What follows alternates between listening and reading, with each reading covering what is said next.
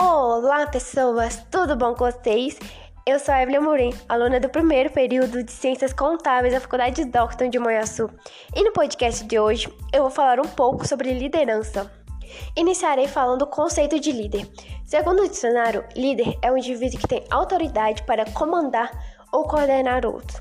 O site Administradores diz que ser líder é um dom dado a poucos para conduzir a humanidade na construção de um mundo melhor através da força do trabalho. Mas líder não é somente aquele que tem autoridade ou aquele que tem um dom de comandar outros, mas líder é aquele que influencia seus liderados e os motiva para que seus objetivos sejam cumpridos com excelência. E existem três tipos de líder. Eu vou falar um pouco sobre cada um deles, que é o líder autocrático, o líder democrático e o líder liberal. O líder autocrático é aquele que tem o poder todo sobre ele. As regras, os procedimentos e as outras tarefas são definidas unicamente por ele, sem a participação dos demais.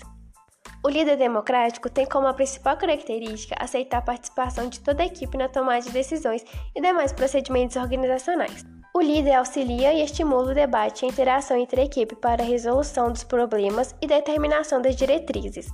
O poder do líder democrático lhe é dado por meio do grupo, e desse modo, esse perfil de líder apresenta preocupação com a qualidade das relações humanas. O líder liberal não participa das decisões, da divisão de tarefas nem da organização da equipe. Ele se mantém distante das decisões e dúvidas.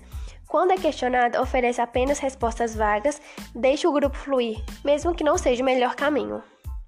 Um bom líder deve estar constantemente desenvolvendo e aperfeiçoando suas habilidades para que sua equipe também evolua.